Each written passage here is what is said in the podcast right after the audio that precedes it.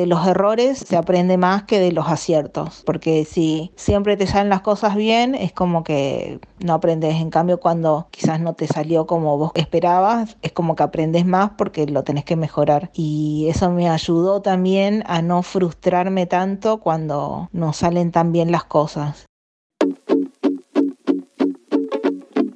Esto es Comanda, un podcast de audio relatos sobre mujeres de la gastronomía.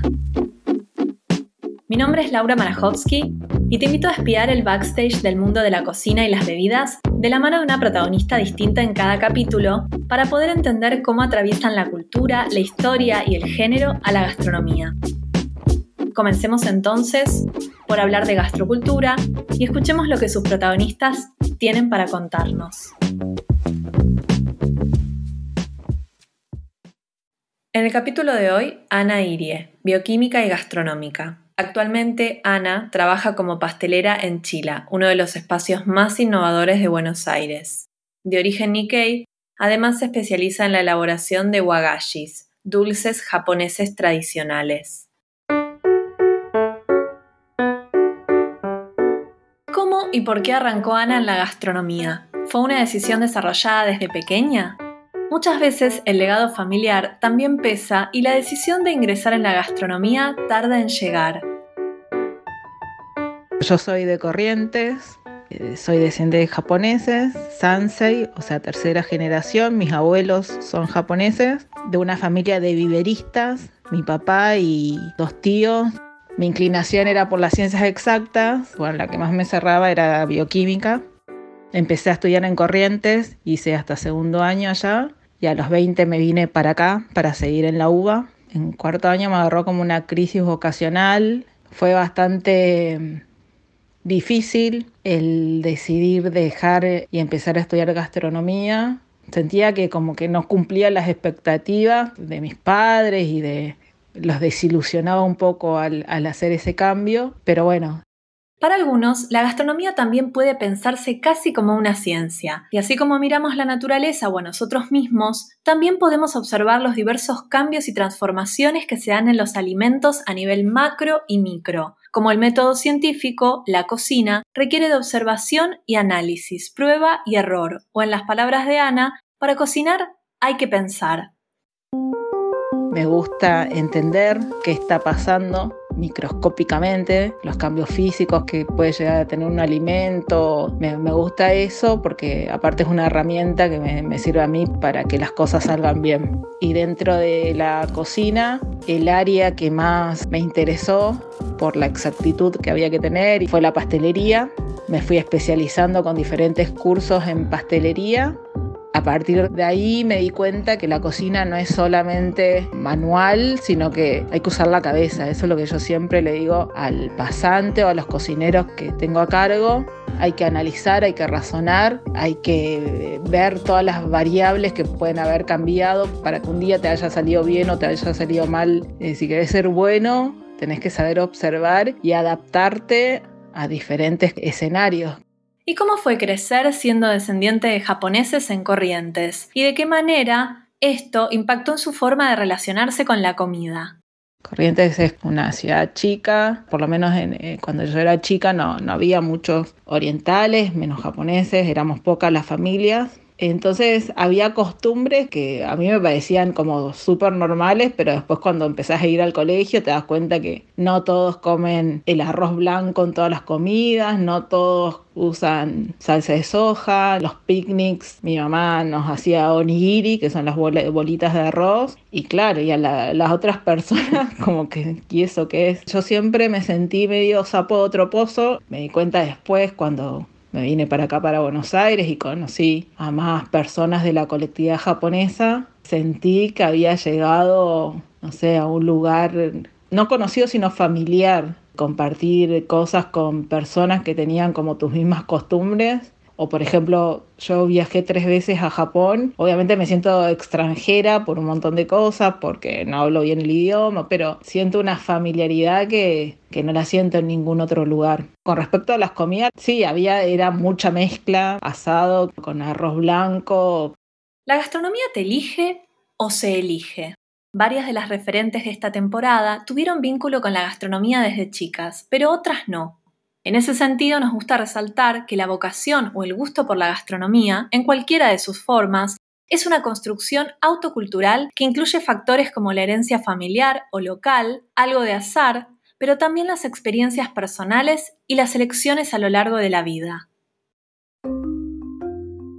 No sé de dónde vino el gusto por la gastronomía. No tengo historia de, ay, sí, mi abuela veía cocinar a mi abuela y quería ser cocinera, no. Mi mamá cocinaba, pero cocinaba tipo para, para los cuatro hijos y para, para mi papá era como que más obligación que por gusto, me parece. Y mis abuelas vivían lejos, así que no tenía esa cultura de, ay, verlas a mi una abuela, no Sí me acuerdo que chica, como que me gustaba cortar todo súper chiquito. Mi papá ya estaba harto de que haga ensalada de frutas en brunoise o súper chiquitas o no sé, la, lechuga la cortaba hiper finita. Era como esas cosas que no sé ni de dónde las sacaba porque mi mamá nunca las hacía así. Sigo siendo medio obse con esas cosas.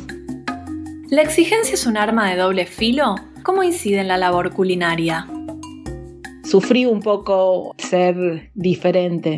Eh, yo me sentía argentina, pero la cara decía otra cosa. Y después como de grande fui aceptando eso y vi las ventajas de ser Nikkei, porque puedo alimentarme de, dos culturas totalmente diferentes y puedo sacar lo mejor de cada una personalmente de la cultura japonesa por mis abuelos y, mis padres. La cultura del trabajo está muy, como muy presente. Ser meticuloso y ser bueno y tratar de, de ser cada vez mejor en el trabajo, por lo menos es una premisa muy importante para mí, que la aplico en el restaurante. A veces el ser tan autoexigente no está tan bueno porque es como que nunca estás conforme pero bueno, eso hace que también por otro lado trate siempre de, ser mejor, de mejorar y así como me autoexijo, eh, soy muy exigente con las personas que trabajan conmigo.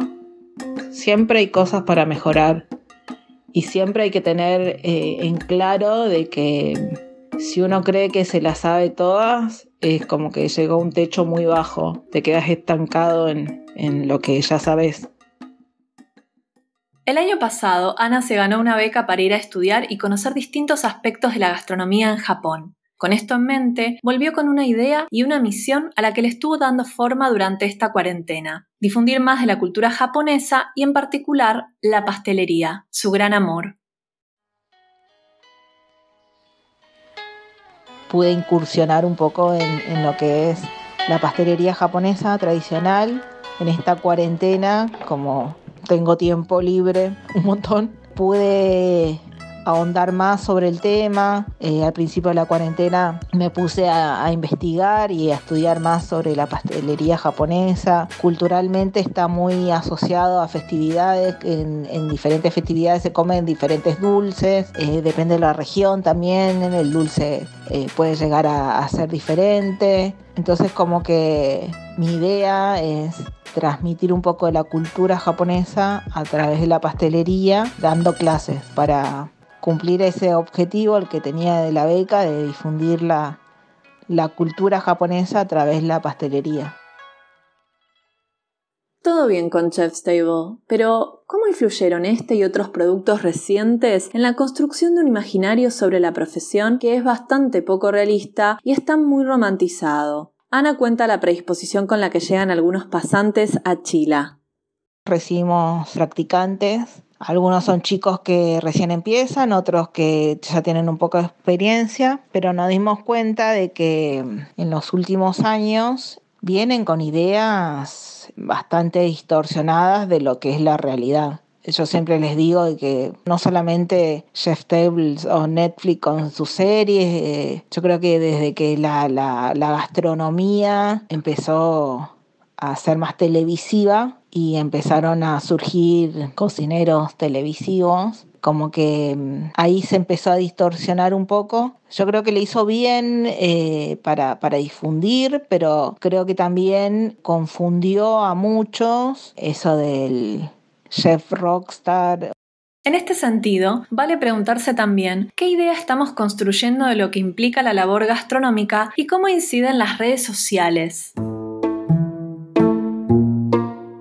La pasión como que se evapora muy rápido, me parece. Entonces, yo siempre lo que les digo es que realmente te tiene que gustar la cocina porque es un trabajo muy sacrificado, tenés los horarios cambiados, vas en contramano de todo el mundo, trabajas feriado, trabajas fiestas, cuando tus amigos están disfrutando vos tenés que trabajar, entonces si realmente no te gusta, tomalo como un hobby.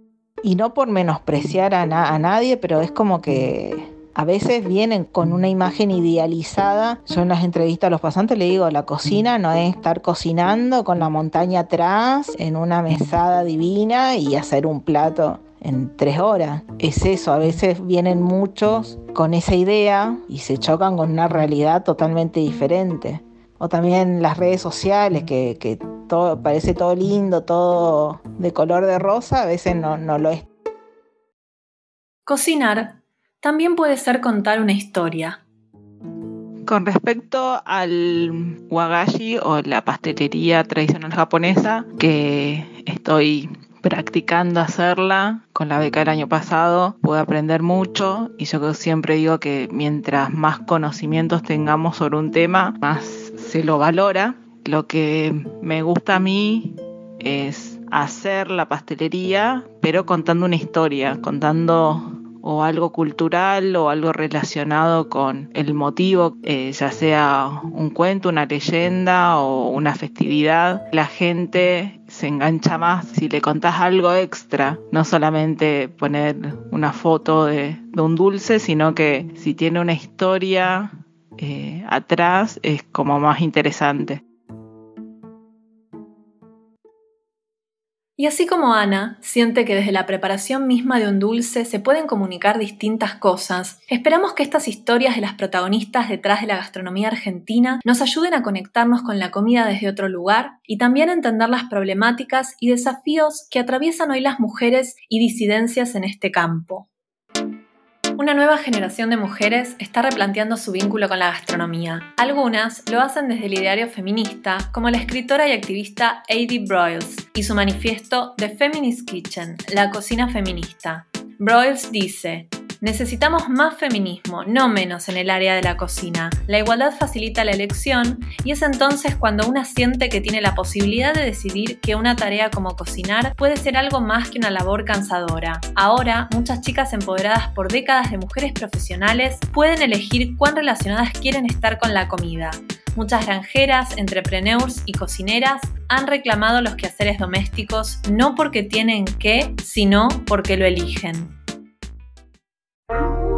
Esto fue Comanda, un podcast de Gasto Relatos que se realiza en el marco de Mapa de Barmaids y Afines, la primera plataforma de empoderamiento y visibilización de mujeres gastronómicas en la TAM. Nos encontrás en www.mapadebarmaids.com.ar o en todas las redes como Mapa de Barmaids. Podés suscribirte a nuestro newsletter donde expandimos estas y otras historias y si sos gastronómica trabajando en Argentina, Chile, Perú o México, anotate en el mapa y sumate a nuestra comunidad. Si te gustó, recomendalo para que vuelva en forma de buen karma gastronómico. Para enterarte cuándo sale el próximo episodio, suscríbete en Spotify o en cualquier app de podcasts. Hasta la próxima.